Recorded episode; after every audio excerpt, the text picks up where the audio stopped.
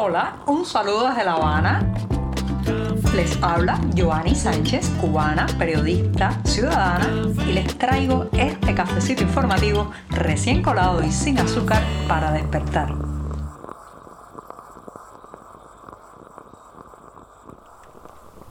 Miércoles con café en mitad de la semana. Las noticias se han ido acumulando. Yo tengo muchos deseos de comenzar este programa y contarles todo lo que ha ocurrido en las últimas horas. Ha amanecido aquí en la capital cubana nublado. Estamos esperando lluvias intensas en el occidente y también en el oriente del país. Y tengo servido ya el café para darme este sorbito del 15 de noviembre de 2023. Voy con este buchito en mitad del mes.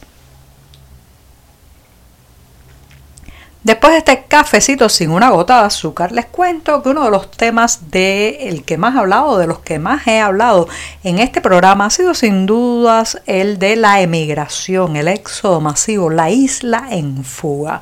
Esta semana ocurrió aquí en La Habana la cuarta ronda migratoria entre Cuba y Estados Unidos para hablar especialmente de esta cuestión de la salida masiva de miles y miles de cubanos cada mes, especialmente a través de Centroamérica. Esta cita, la cuarta sobre este tema entre ambas administraciones, no ha arrojado grandes resultados. En realidad se trata más bien de una una reunión de rutina para saber en qué posición estamos, pero la parte cubana pues se resiste, digamos, a asumir la responsabilidad en esta escapada, en esta, eh, digamos, fuga eh, prácticamente que ya se monta en decenas o cientos de miles de cubanos en los últimos años.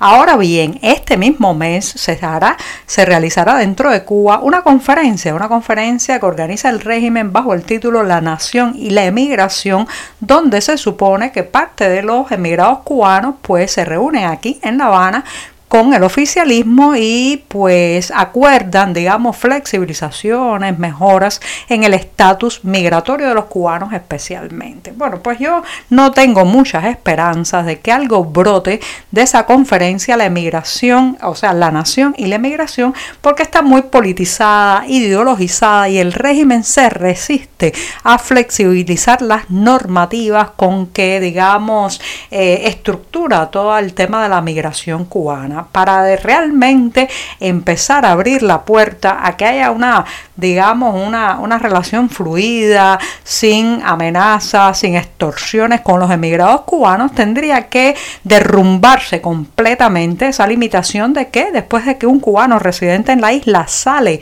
o sea, viaja al extranjero y pasa más de 24 meses fuera, automáticamente pierde el derecho a la residencia y es considerado un emigrado, lo cual significa un menos de sus derechos, no solamente cívicos, sino también de todo tipo, incluso económicos, porque ya eh, eh, abrir un negocio, implementar algún tipo de emprendimiento en la isla le estaría vetado, a no ser que lo haga a través de un proceso de repatriación. Todos estos son mecanismos, señoras y señores, que ha generado la dictadura cubana para controlar al exilio y también, bueno, pues como mecanismo de presión para que la gente una vez fuera de la isla no emita opiniones políticas, críticas, no haga denuncias porque sabe que eso le costaría el retorno al país que lo vio nacer. Por tanto, se puede hacer muchas reuniones migratorias, muchas conferencias en la nación y la inmigración, pero hasta que no se desmantelen todas esas prohibiciones, limitaciones y normativas que atenazan el libre flujo de los cubanos dentro y fuera de la isla, todo eso va a ser papel mojado. Es la voluntad del régimen cubano la que puede abrir ese camino, la que puede flexibilizar. No le corresponde a Washington, eh, digamos, legislar dentro de Cuba, por tanto es el propio régimen el que tiene que eliminar todos esos barrotes, todas esas aulas que ha creado alrededor de nosotros los cubanos con respecto a la emigración. Tendría que desaparecer ese concepto, ampliarse el tiempo que dura un pasaporte cubano, abaratarse el precio que es, digamos, muy difícil de cubrir por las personas más humildes y una serie, una serie, digamos, de demandas que eh, yo tengo la impresión de que la Plaza de la Revolución no está dispuesta a ceder, porque parte, parte de su poder es justamente manejar esa bomba migratoria, ese éxodo masivo, esa isla en fuga a su antojo y para su conveniencia. Las autoridades cubanas y los ganaderos, especialmente los productores de leche, parecen estar jugando al gato y el ratón. Por un lado, el oficialismo impone normativas, digamos que cuotas a cumplir para la entrega al Estado de una serie de cantidades de litros de leche y por otro, pues estos ganaderos hacen lo que mejor entienden, que es desviar parte del producto al mercado informal, al mercado negro y simplemente pues incumplir con estas cuotas impuestas desde arriba, centralizadas y estatizadas. Así ha quedado claro en una reunión que ocurrió en Villa Clara, al centro de la isla, donde pues eh, se mostró la debacle de la producción lechera de esa provincia. Las autoridades dicen que han, se sienten engañadas porque 1.504 productores incumplieron el plan trimestral, o sea, no entregaron la cantidad de litros de leche pactados con el Estado y algunos de ellos, hasta 200, pues ni siquiera entregaron un litro, un solo litro, no le vendieron al Estado. ¿Qué está ocurriendo aquí? Es desfachatez, desidia, ¿Qué pasa? Claro, señoras y señores, lo que ocurre es que estos ganaderos no quieren vender su producto que le cuesta tanto esfuerzo, tantas madrugadas en vela, tantas noches vigilando a su ganado para que no se lo roben, no quieren vender ese producto al precio que lo paga el Estado. No es una cuestión de sensibilidad, no es una cuestión de altruismo, se trata de una cuestión de que estas personas también están contra las cuerdas en los gastos diarios que deben hacer para mantener sus vacas, para mantener sus fincas, para abastecerse de los mínimos insumos para seguir ejerciendo como ganaderos. Entonces, cuando cuenta los precios que ha puesto el Estado al litro de leche para comprarlo y luego distribuirlo en la red de, eh, digamos, lechería del mercado racionado, bueno, pues ese precio no conforma, no, no lo aceptan muchos ganaderos que no quieren entregar su producto en esas condiciones. ¿Qué pasa? Termina en el mercado negro, termina en el mercado informal y los planes trimestrales, anuales, semanales se incumplirán una y otra vez. Ayer martes fue un día especialmente difícil para las conexiones a Internet desde Cuba.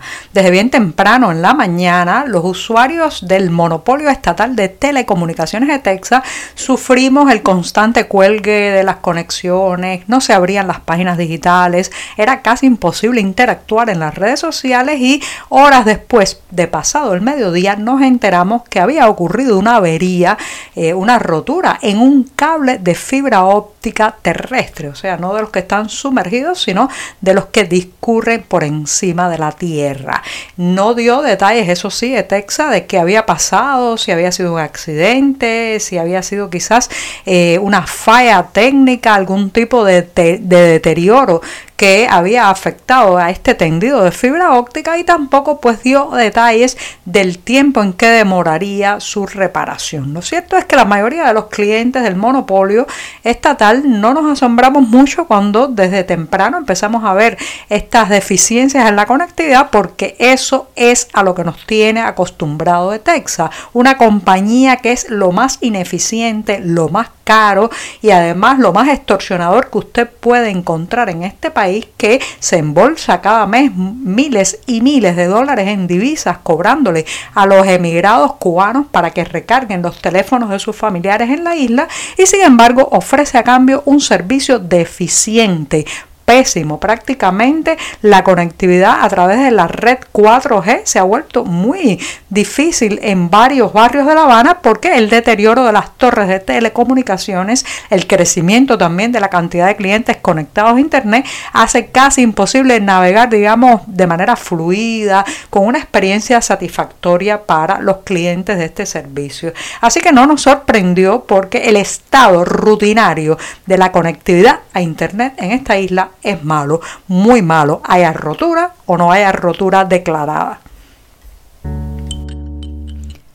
Al miércoles, esa jornada tan atravesada en mitad de la semana, hay que despedirla con buen arte Y eso es justamente lo que voy a hacer porque les recomiendo a los que estén por estos días y hasta el próximo 3 de diciembre en la capital austriaca, Viena, que no dejen de acercarse a la exposición colectiva de artistas cubanos que lleva por título Alibi. Se trata de una exposición que reúne la firma de importantes creadores de esta isla, especialmente de creadores jóvenes y que, bueno, pues busca asomarse a, digamos, a obras y a las conciencias que han sido largamente marginadas y censuradas por el poder político. Junto a creadores artísticos se unen también los nombres de activistas, defensores de derechos humanos y periodistas independientes.